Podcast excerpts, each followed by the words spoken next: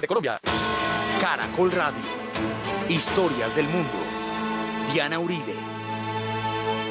Buenas, les invitamos a los oyentes de Caracol que quieran ponerse en contacto con los programas, llamar al 268-6797, 268-6797, escribir al email de arroba hotmail.com, hotmail.com, consultar la página web www.casadelahistoria.org www.casadelahistoria.org Hoy vamos a ver la formación de la Santa Madre Rusia.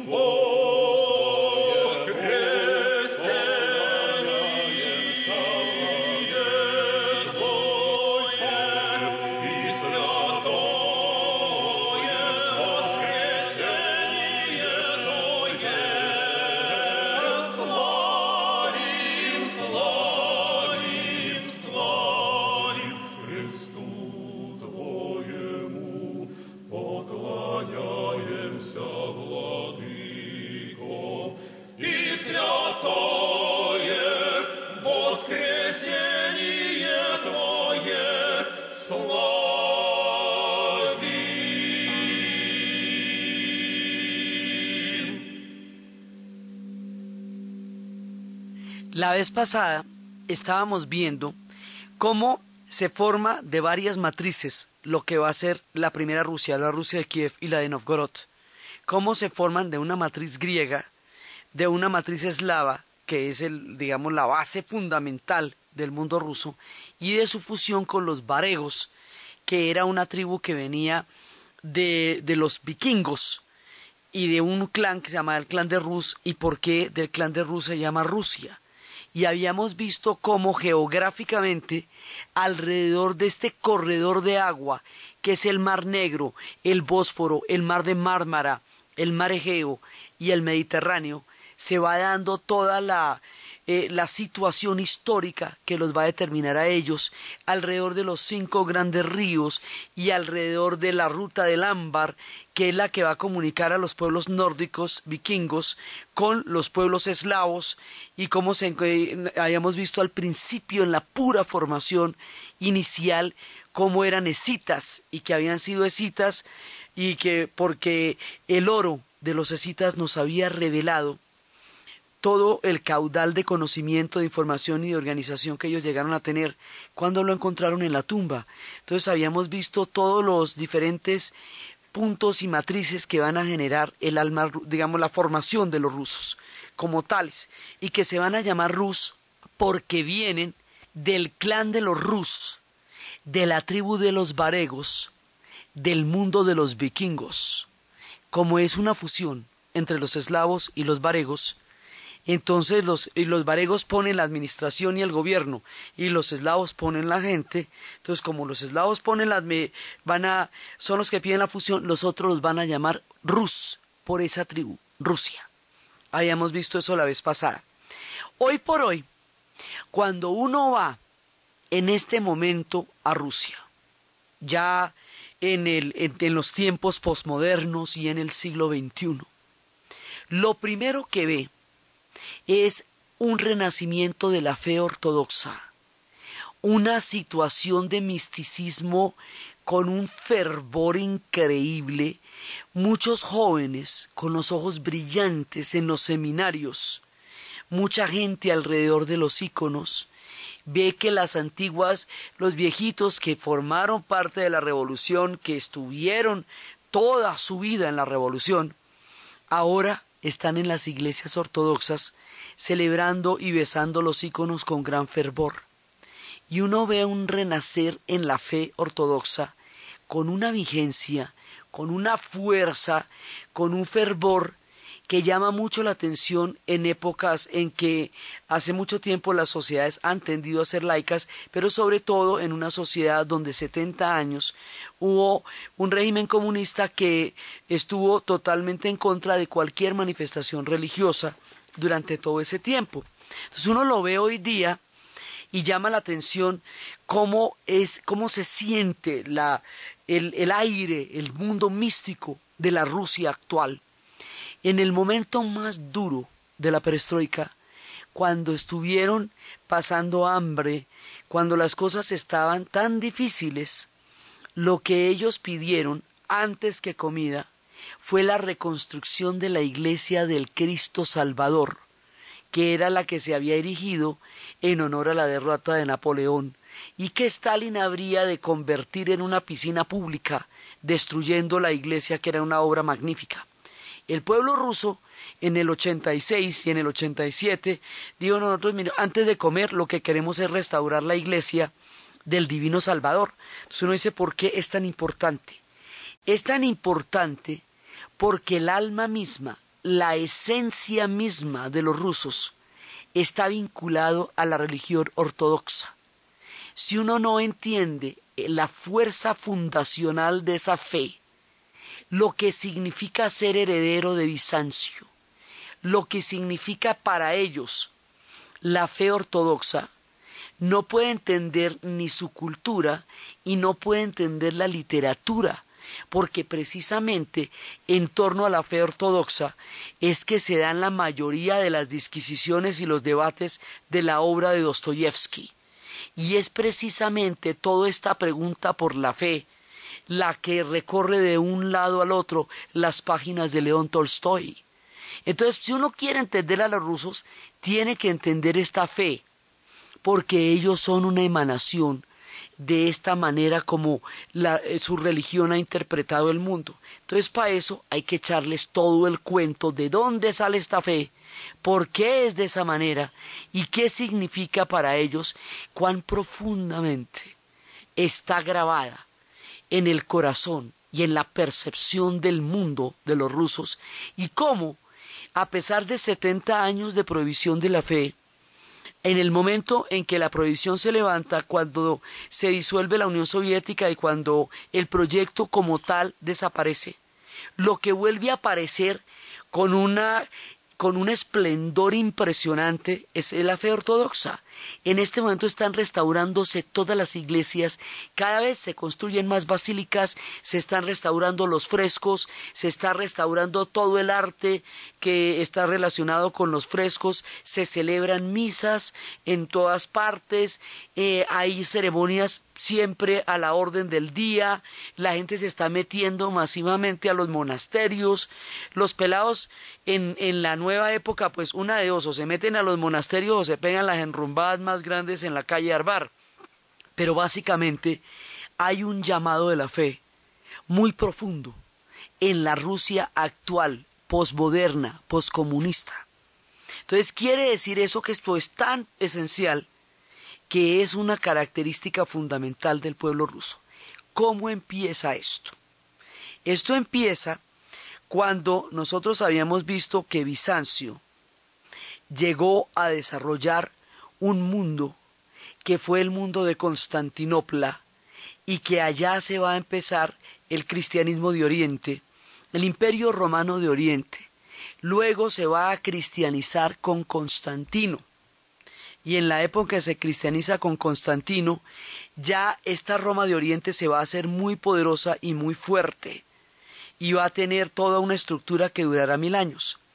Aquí hay una diferencia muy grande entre Oriente y Occidente que va a marcar parte de la ruptura que se va a producir entre el cristianismo ortodoxo y el, y el mundo católico y que va a hacer que aquí se, se levante un abismo, un cisma el gran cisma religioso. Entonces lo que pasa es que después del imperio romano de Occidente, cuando el imperio romano de Occidente cae, colapsa, colapsa completamente, se acaban las ciudades, destruyen el acueducto, la gente abandona las ciudades como tal y se va a vivir a las abadías, y se van a vivir a los ahí se crean las fortalezas y los castillos porque una gran cantidad de tribus nórdicas están bajando asolando el mundo como estaba. Esa situación de caos va a generar un vacío de poder que va a ir llenando la iglesia, porque la iglesia valorativamente en Occidente, la única que tiene una propuesta una vez haya caído Roma, y desde el punto de vista institucional, ya es lo suficientemente fuerte para tomar el control de un mundo que se deshace en una crisis como la que sucedió cuando cayó el Imperio Romano. Entonces, los obispos, que eran inicialmente iguales cuando se formaron las iglesias, en Occidente se van a volver cada vez más poderosos y esa institución ya va, ya digamos, va a evolucionar hacia el papado. Y el papa va a tener toda la autoridad en Occidente porque los emperadores y los reyes están en la mitad de la crisis. Realmente no hay ninguna otra autoridad que pueda establecer un nuevo orden en el caos que sucedió cuando cayó el imperio romano. Esta desintegración, este caos, esta ruptura que se presenta en Occidente no se presentó en Oriente. En Oriente no llegaron los bárbaros, en Oriente no se desintegró el imperio, en Oriente no se acabó nada, todo continuó. Entonces en Oriente los reyes, el basileus, el emperador, continúa en el poder porque no les ha pasado nada, ahí no ha habido ninguna agite. La que cayó fue la occidental. Entonces la Roma occidental va a quedar en manos, es un mundo latino donde se habla el latín y donde va a haber una gran influencia germana, gótica, porque los hermanos estaban a las puertas del imperio romano y cuando cae entran. Mientras que en Oriente no pasa nada de eso. En Oriente la historia continúa común y corriente como iba, y no hay ninguna, ningún tipo de caos ni de fragmentación, todo lo contrario. Bizancio se va a hacer poderosa, esplendorosa, rica, fastuosa, impresionante y va a llegar a ser un imperio muy grande que va a llegar a una buena parte de Europa, casi hasta los límites de Génova y Venecia y hacia la zona de la Lombardía. Todo eso llegó a ser Bizancio en sus momentos más estelares. Llegaron hasta arriba del Mar Negro, un pedacito arriba del Mar Negro, toda la parte transcáucaso, todo eso llegó y Europa del Este, lo que hoy es Europa del Este, hasta allá llegó toda la época de Bizancio, eso llegó a ser muy grande. Mientras que la otra se iba cogiendo y se iba fragmentando. Entonces, aquí hay un problema de poder en la Roma occidental, en lo que fue todo el imperio romano de Occidente, el que va a mandar es el Papa. Porque no hay emperadores hasta cuando Carlomagno le hace un cambalache, un cambio, le da unos territorios que se llaman los estados pontificios, a cambio de que lo reconozca como emperador y él lo reconoce como papa. Ese territorio que le da en alguna época fue parte de Bizancio esos estados pontificios. Mientras que en el otro lado, como el emperador sí existe y va a existir hasta el último de los días de Bizancio, entonces los obispos no van a ser la fuente única de poder ni la cabeza de la iglesia como si en Roma, sino que cada una de estas iglesias va a tener un patriarca y va a haber un tipo importantísimo que es el metropolitano, pero cada una tiene su patriarca. Las iglesias cristianas originalmente vienen de Oriente porque Jerusalén queda en Oriente y Belén queda en Oriente. Entonces, evidentemente, pues por esas zonas que aparecen primero. Entonces aparecen en Siria, aparecen en Líbano, aparecen en, en, en, Bizancio, pues desde lo que sería después Bizancio o Anatolia o Turquía hoy día, van apareciendo hasta llegar a la bota itálica. Entonces, esas son primero y las de Egipto, esas son primero que las de Occidente, porque geográficamente hablando, pues son en esa zona que van a surgir. Cada una de esas va a tener su propio patriarca y cada una de ellas va a tener una, una forma de ritos particular. Entonces habíamos visto que había una matriz griega que los va a definir desde la época en que los griegos nos hablaron de los escitas que Bizancio originalmente era una ciudad griega que había fundado el rey Bizas. Todo eso lo habíamos visto. Entonces, resulta que Bizancio, el imperio bizantino como tal, es un imperio de cultura griega. Y la lengua y el alfabeto va a ser el griego, mientras que la otra Roma, la de Occidente, es una Roma latina. Ahí prima el latín, aquí prima el griego, en Oriente donde estamos en nuestra historia. Entonces, ¿qué pasa? Que los bizantinos conocen muy bien la filosofía griega, porque pues eso sigue siendo Grecia, lo es desde el principio. Cuando San Agustín adopta la filosofía griega, particularmente a Platón, y lo convierte en parte de la doctrina, y desarrolla una filosofía escolástica, en donde va a nutrir el pensamiento religioso con la filosofía de los griegos. Él lo va a hacer por el lado de Platón y mucho más adelante Santo Tomás lo va a hacer con Aristóteles. Cuando se conozcan los textos de Aristóteles se vuelvan a encontrar en Occidente. Entonces, en, el, en Occidente, como la Iglesia es tan fuerte, tan fuerte, tan fuerte, empieza a necesitar también un cuerpo de doctrina poderoso. Ese cuerpo de doctrina poderoso lo van a sacar de la filosofía griega y específicamente de Platón y van a hablar de la ciudad de Dios y van a hablar de la ciudad terrestre, como se habla del mundo de los cielos y el mundo de la tierra, tomando la idea de Platón del mundo de las ideas y del mundo terrenal. Y lo van a adaptar y cada vez van a ser una doctrina más fuerte hasta que se va a formar toda la filosofía escolástica que va a ocupar todo lo que es el pensamiento filosófico durante la Edad Media, que la Edad Media además no le sucede sino a la gente de Occidente. No va a haber Edad Media en Bizancio, porque nunca hubo decadencia, ni hubo una ruptura entre el mundo clásico y el mundo posterior. Eso, ese esquema de la Edad Media es solo de Occidente, porque fue allá donde se cayó el imperio. Y allá fue donde la antigüedad quedó atrás después de once siglos de medioevo y luego llegó el Renacimiento donde volvieron a descubrir cómo era la antigüedad y por eso se llama Renacimiento. Toda esa vuelta no le pasa a Bizancio.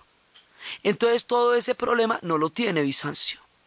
Entonces Bizancio lo que va a hacer es que ellos no consideran ni están de acuerdo con introducir la filosofía griega en el pensamiento cristiano porque sienten que el, pensamiento cristiano se debe basar en la fe únicamente, que si usted le mete filosofía como la filosofía griega es originalmente pagana porque es hecha en un mundo anterior a Cristo, eventualmente esa filosofía va a cuestionar la fe en algún punto del camino. Por eso no están de acuerdo con San Agustín y no están de acuerdo con la filosofía griega como fundamento de la filosofía de la Iglesia, de la filosofía escolástica. Entonces lo de ellos es solamente la fe porque consideran que están, eh, digamos, tratando con el mundo misterioso de lo sobrenatural, de la divinidad, y que eso no debe ser explicado en términos racionales ni en términos filosóficos, además porque esta gente tiene una profunda influencia persa y una profunda influencia egipcia, en donde la relación con la divinidad no es teológica, sino del alma, del corazón. Entonces ellos consideran que esa línea que cogió Occidente, para ellos es una herejía, para ellos. Y por eso ellos se llaman ortodoxos.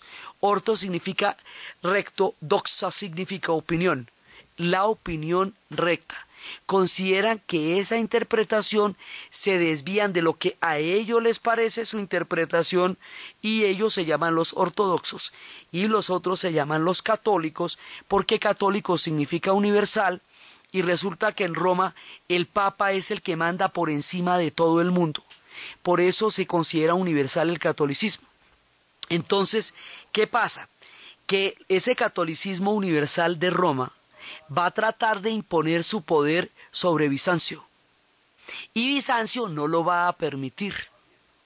Y por lo tanto no va a reconocer en el Papa la autoridad de la Iglesia porque ellos tienen su propia autoridad. Y tampoco va a dejar que le metan una autoridad de emperadores o de reyes cuando ellos tienen emperadores y reyes y es que a ellos no les ha pasado nada con los emperadores y los reyes. Entonces ahí hay una parte de la ruptura, el reconocimiento de la fuente de legitimidad y poder. La fuente de legitimidad y poder en Occidente es el Papa y solo él. La fuente de legitimidad y poder en, en Bizancio es el emperador como figura de autoridad política y de gobierno, y los patriarcas y los metropolitanos como figuras eclesiásticas, cada uno con su iglesia según el lugar donde estén. Ahí ya tenemos una primera y profunda diferencia.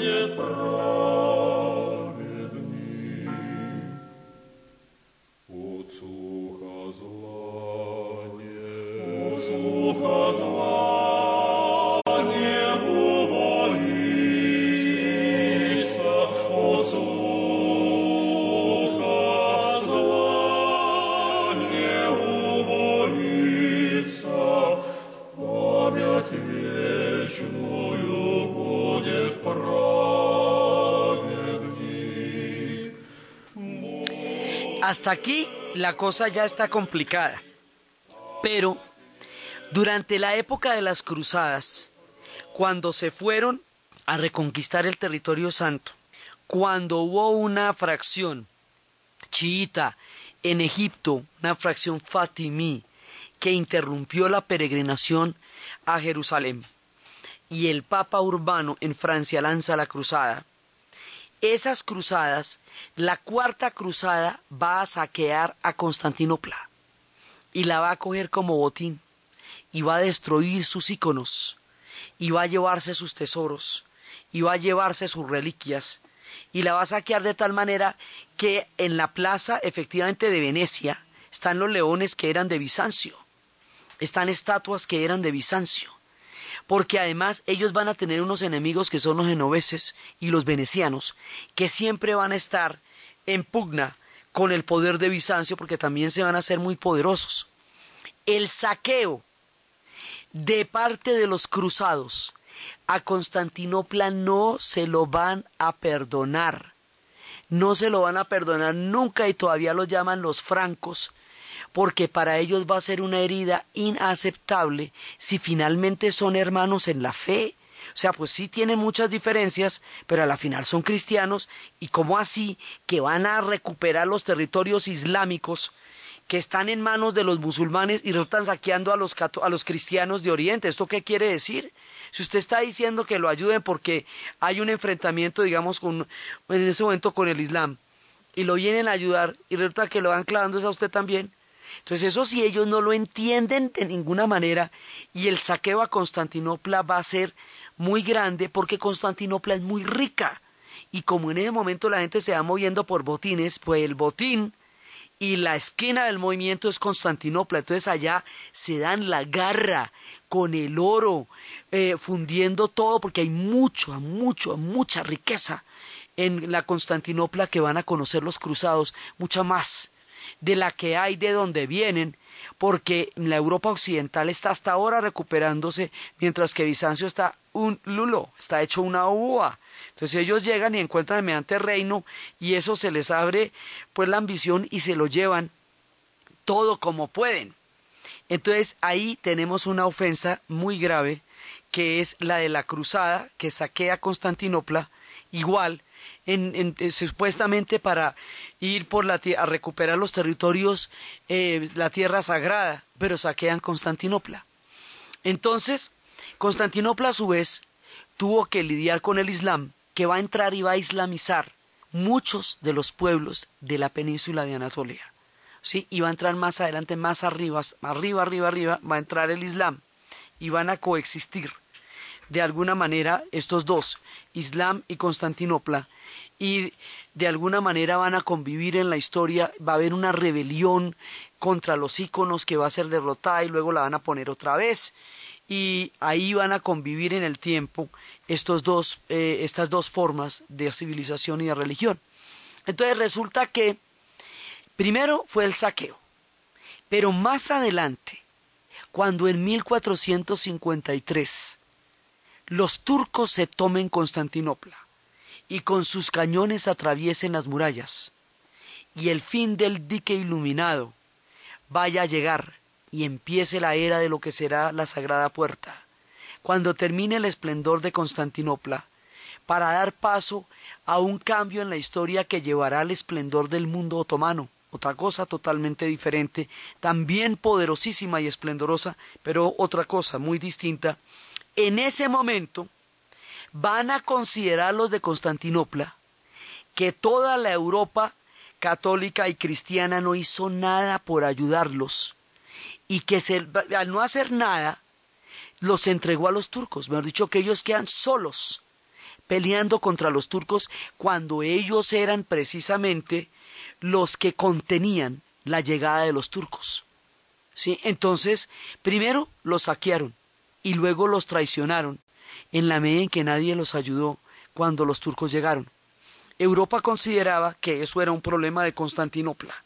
Cuando después los turcos llegaron a Europa y se les metieron al rancho, ya que ya había ya el dique ya lo habían entregado, sí, y ya después Europa se las vio bravas con los turcos porque llegaron hasta Viena y se metieron en Bosnia y Herzegovina y en Rumania y en Hungría.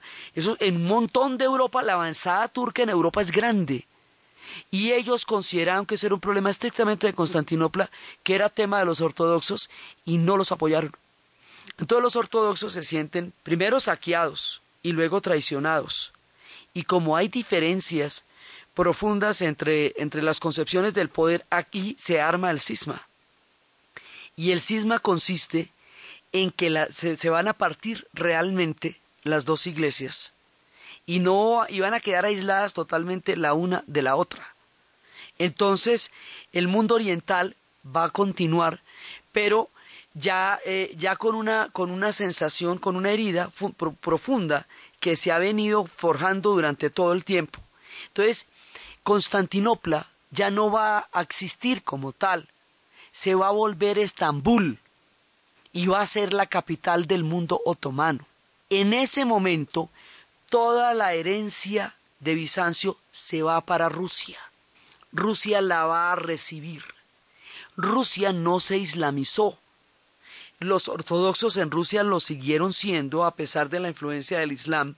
Entonces continuaban con una fe que se vio probada por la influencia de otra y se, mantuvo firme.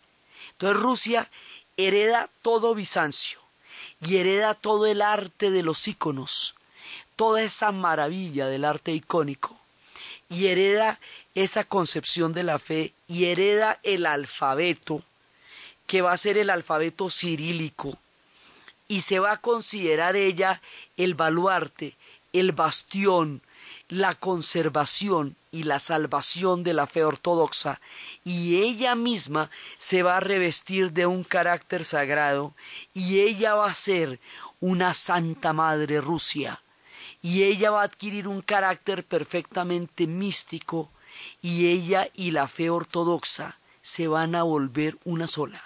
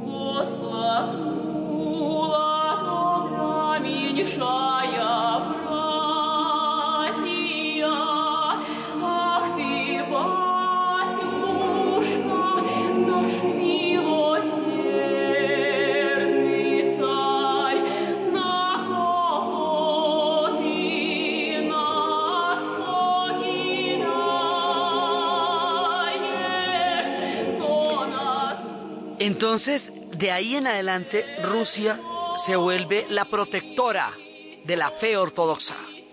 Y ella se vuelve el corazón de la fe ortodoxa, lo que antes fue Constantinopla. Entonces, Constantinopla terminó su ciclo del mundo ortodoxo que duró mil años. Y ese ciclo va a continuar en Rusia. Pero además, en una de las cruzadas, que fueron ocho, llegaron hacia el mundo ortodoxo de los rusos los polacos, que son católicos, completamente católicos, y que están articulados alrededor de la fe católica, y que eso es lo que los define. Entonces el mundo eslavo, nosotros habíamos visto que los eslavos son rusos, ucranianos y bielorrusos los de Oriente, serbios, eslovenos, montenegrinos y croatas los del sur. Entonces, cuando llegan los polacos en una de esas cruzadas al mundo de los ortodoxos, ahí hay una división, dividen el mundo eslavo entre la fe católica y la fe ortodoxa y los rusos van a considerar que esa avanzada polaca es un ataque a su propia fe, porque es un ataque de parte de los católicos, por un lado. Por el otro lado, cuando llegaron los mongoles y destruyeron la Rusia de Kiev, en ese momento se van a enfrentar con los caballeros teutones, que son germanos, que van a llegar a Rusia y que van a poner enclaves allá, pedazos de territorio. Esos enclaves o pedazos de territorio que los caballeros teutones dejan en Rusia cuando están enfrentándose, ahí eso, eso va a ser el lío más grande de la historia, porque eso es lo que nos va a empezar un problema entre eslavos y germanos, que nos va a llevar en el siglo XX a dos guerras mundiales, el tema de los, de los hermanos y de los eslavos. O sea, es increíble cuánto se va a llegar a complicar esto. Pero surge desde ahí. Y por eso surge para ellos la figura de Alexander Nevsky, porque Alexander Nevsky es el que va a enfrentar a los caballeros teutones. Entonces, ahí alrededor de esto empiezan una cantidad de hostilidades con un mundo que viene desde lo, desde lo católico y que también viene desde lo latino, en el, en el caso de, de las avanzadas por el lado, de, por el lado de, de, de Europa. Entonces, de una u otra manera, ellos sienten que esa fe los está atacando y les impone un mundo latino y les quiere imponer su poder quiere que lo reconozcan como única cabeza y ellos no lo van a hacer. Y ellos tienen sus propios emperadores y, su, y, su, y sus metropolitanos y están muy bien organizados, entonces no, no lo van a hacer. Entonces Rusia lo que considera es que está rodeada de gente que viene a probar su fe. Por un lado el Islam, que ella lo tiene a un ladito, y por el otro lado los polacos que son católicos y por el otro lado los caballeros teutones. Entonces, después de este episodio y la llegada de los mongoles que se van a islamizar, en una, en una gran cantidad de territorio los mongoles van a armar canatos, el canato de Crimea, el canato de Siberia y el canato de la Horda Dorada.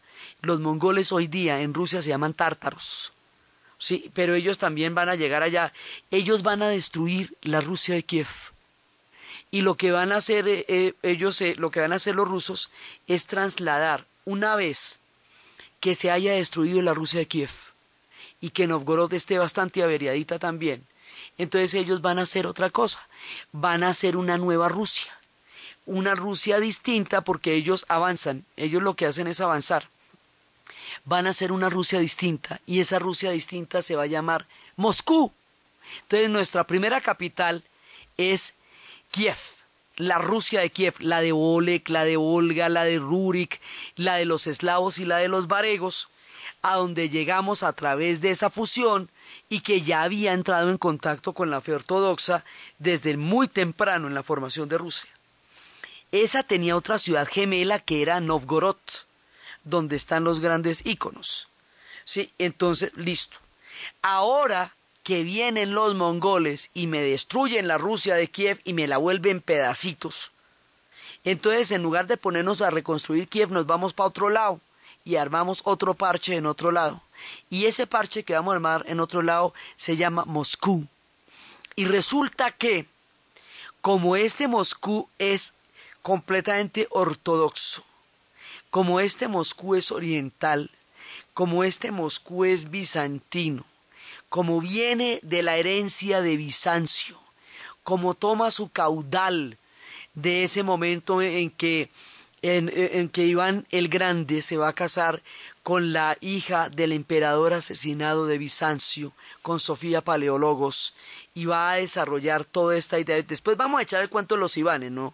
Pero es que ahorita estamos en la formación de la fe. Como eso va, él va a heredar a Bizancio y Bizancio va a ser la Roma de Oriente. Y la palabra para, para César, del que era de las Romas, es zar. Él va a ser zar de todas las Rusias, va a heredar la Roma de Oriente. Y como ellos son los tributarios de un mundo que en Anatolia, hoy Turquía, desapareció, porque los turcos otomanos se lo tomaron y sacaron a Bizancio de ahí, y Bizancio se fue para Rusia, esta Moscú, la van a reivindicar como la tercera Roma. O sea, hay una Roma que fue la, de, la del imperio, la de, la de Occidente. Hay otra Roma que es Constantinopla, pero si Constantinopla ya no existe, si es, ya es un mundo musulmán, es un mundo otomano, entonces ¿a dónde se fue el espíritu de esa Roma? El espíritu de la Roma de Oriente, de Constantinopla ahora está en Moscú. Y por eso a Moscú la llamamos la tercera Roma. Y la tercera Roma es la depositaria de la fe de todo el mundo ortodoxo y se considera ella la que representa toda la fuerza de la fe ortodoxa. Entonces esto va a ser muy pero muy importante en el imaginario de los rusos, porque los define, los define de principio a fin es tan importante y tan fuerte el, el mundo ortodoxo y tan fuerte la creencia de ellos en esa fe y en sus íconos, que el mismísimo Stalin, en la Segunda Guerra Mundial, el que destruyó la iglesia del Salvador para una piscina pública en el colmo pues de la profanación de la fe, cuando estaba la Segunda Guerra Mundial, cuando la vio realmente complicada, cuando creyó que la historia se le iba a venir encima, cogió un avión con uno de los grandes íconos y le dio vueltas a Moscú a ver si la Virgen y los íconos lo salvaban. El mero mismísimo Stalin. Con eso les digo, mejor dicho, esto es una vaina tan en serio que en el fondo todos creen en eso. Sí, tan en serio que hasta el más comunista de los comunistas y el más ateo de los ateos, si la ve del tamaño que la vio, va y saca un ícono y da la vueltica en un avión, no va y sea, porque donde hubiera caído Moscú no existiría Rusia. Entonces, esto finalmente va a estar siempre en el alma de ellos. Durante la Segunda Guerra Mundial, en una de las basílicas más bellas del planeta que queda en San Petersburgo, que se llama La Sangre Derramada, Después vamos a contar la historia, por qué la hicieron, por el zar que fue asesinado y tal. Hay eh, uno de los milagros es que en una de las cúpulas hay una bomba de los bombardeos de la Segunda Guerra Mundial que quedó debajo del brazo de uno de los santos. Y entonces resulta que no estalló. Si hubiera estallado esa bomba, hubiera destruido una de las obras más magníficas que hay, que es esa basílica de la sangre derramada, pero no estalló y ellos lo toman como un milagro. Y en la basílica está todo el tema de la bomba, dónde estaba, dónde la tenían y cómo se salvó la basílica. Entonces, esta fe los ha salvado a ellos, les ha ayudado, les ha dado milagros, los ha acompañado en los días más duros y en los momentos más difíciles. Esta fe moldea su carácter y esta fe es es tan poderosa en Rusia, pero también lo va a hacer en los pueblos de la Europa Oriental. Ahora, después de la caída del comunismo, en Rumania eh, hay unos íconos, hay unas iglesias con unos frescos que en lugar de estar adentro están afuera, y esas iglesias se llaman Sushava, al norte, ya casi cerca a la Moldavia. Y es una cosa absolutamente increíble, porque son frescos gigantescos conservados desde el siglo XVI, puestos en la parte de afuera, a la intemperie y a los tiempos, y hoy perfectos y brillantes. Entonces resulta que ahora se puede ver todo este mundo porque durante los 70 años de la revolución bolchevique este mundo quedó totalmente oculto bajo un régimen histórico que no reconocía ni el culto ni la oficialidad de las religiones y que intentó incluso sustituirla por otra, como era el carácter que llegó a tener en un momento la ideología. Pues parecería una capita chiquita al lado de los dos mil años de fe, porque esta fe es la que hoy determina. Entonces ellos lo que consideran es que su fe triunfó por encima de todos los avatares de la historia y que fue capaz de salvarlos en la guerra y que fue capaz de retornar a ellos después de la era comunista. Entonces, esa fe está pues tanto que le atribuyen a las tres secretos que le dio que le dieron a los pastorcitos de, de, la Virgen María que uno era el retorno del cristianismo a Rusia. Entonces, esta fe va a ser la matriz del alma de ellos. Frente al cisma, frente a la gran eh, ruptura que se presentó entre la fe ortodoxa y el mundo católico, ¿qué hizo el mundo católico?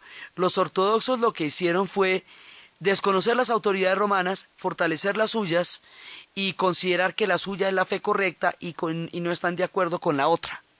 ¿Sí? Pero entonces en el mundo católico la respuesta al cisma fue el silencio y el olvido. Y no se volvió a hablar del tema nunca, jamás. Y eso no se lo enseñan a nadie en los colegios. Y no se lo enseñan a nadie en ninguna parte. Simplemente le comentan que hubo un imperio bizantino, que eran ortodoxos sin entrar a comentarles qué es ser ortodoxos, y que un día los turcos se lo tomaron y que eso desapareció. Y no le cuentan a uno que eso se fue para Rusia, y es el famoso episodio en que uno está en clase, le están hablando del imperio bizantino, sale un momentico al baño y cuando vuelve se acabó Bizancio. Y uno no sabe para dónde se fue Bizancio. dice, pero un momentico, si Bizancio tan poderoso, tan tritino, tan tremendo, y ahora ya no está. Y uno busca en los libros, no hay nada más de Bizancio. Bizancio se fue para Rusia y allá continuó su historia pero a nosotros no nos cuentan ninguna de esas partes, porque parte del cisma es el silencio sobre la fe del otro. Entonces nunca se sabe que hay otro cristianismo, que hay otro rito, que hay otra manera de entender la doctrina, que para ellos la parte de los íconos es la que es sagrada porque se relacionan ese con el ícono. Y por eso los íconos tienen tanta variedad y el rojo y el dorado. Eso es una escuela de arte absolutamente increíble hoy por hoy en la Rusia actual.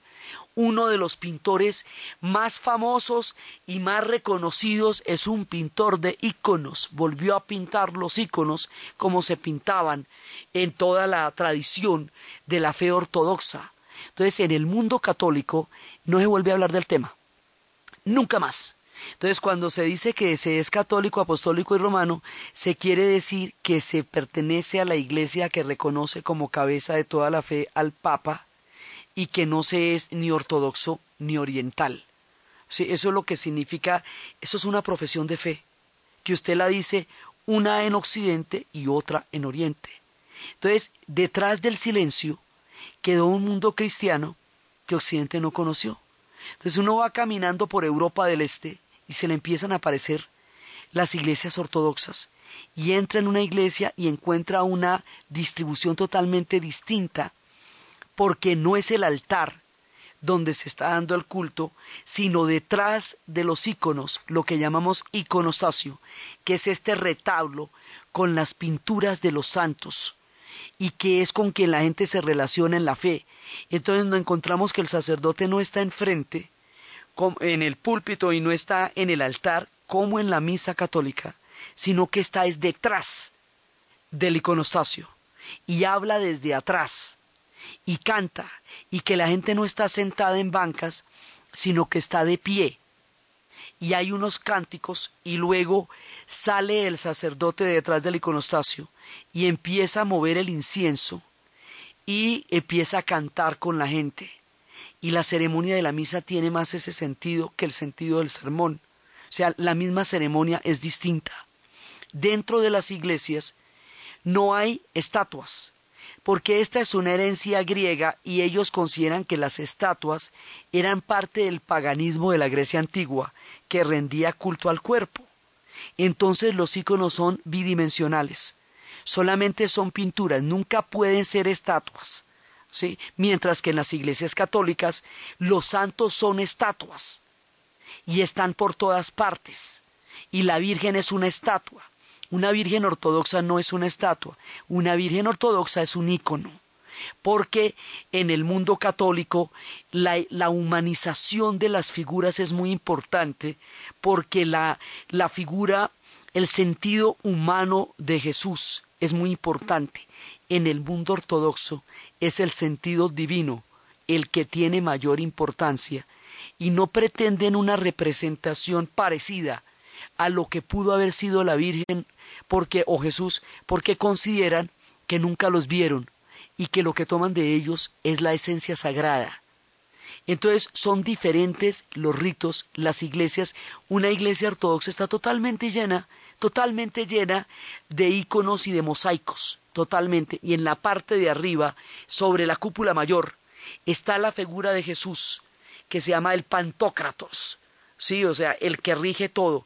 La, la, bendición la dan en un sentido diferente al, al sentido católico. Se hace con los tres dedos y se hace primero eh, en una dirección diferente. Es la misma, pero se hace en una dirección distinta. ¿sí? Y los tres dedos, o sea, esto ya empieza a tener una serie de diferencias en las liturgias y en la expresión de la fe y se produce el cisma más grande que ha habido entre las iglesias. Después sucedería la reforma, pero por ahora se define así y quedan dos mundos totalmente desconectados y distintos. Y el mundo católico, y además los calendarios son diferentes, porque el Papa Gregorio va a reformar el calendario, y, y ese calendario lo reconocemos en Occidente y no lo reconocen ellos. Su Navidad es trece días después. Entonces, va a quedar dos mundos distintos y ese mundo nos va a ser desconocido. Y en ese mundo desconocido para nosotros y en esa fe tan profunda se cocina el alma de los rusos. Y por eso es que ellos a esa tierra la llaman la Santa Madre Rusia.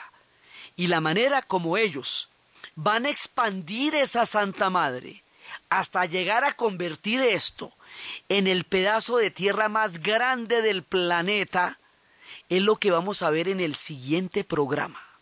Entonces, desde los espacios de los íconos, desde los espacios de Bizancio, desde los espacios de la herencia, del legado del mundo de Constantinopla, en la tercera Roma, en Moscú, desde los espacios de una fe que atraviesa el alma de un pueblo, en la literatura, en la música, en las campanas, en el canto, en la virtud y en todo aquello que ellos consideran desde la más profundo de su historia lo sagrado, en la narración de Ana En la producción Jesse Rodríguez y para ustedes, feliz fin de semana.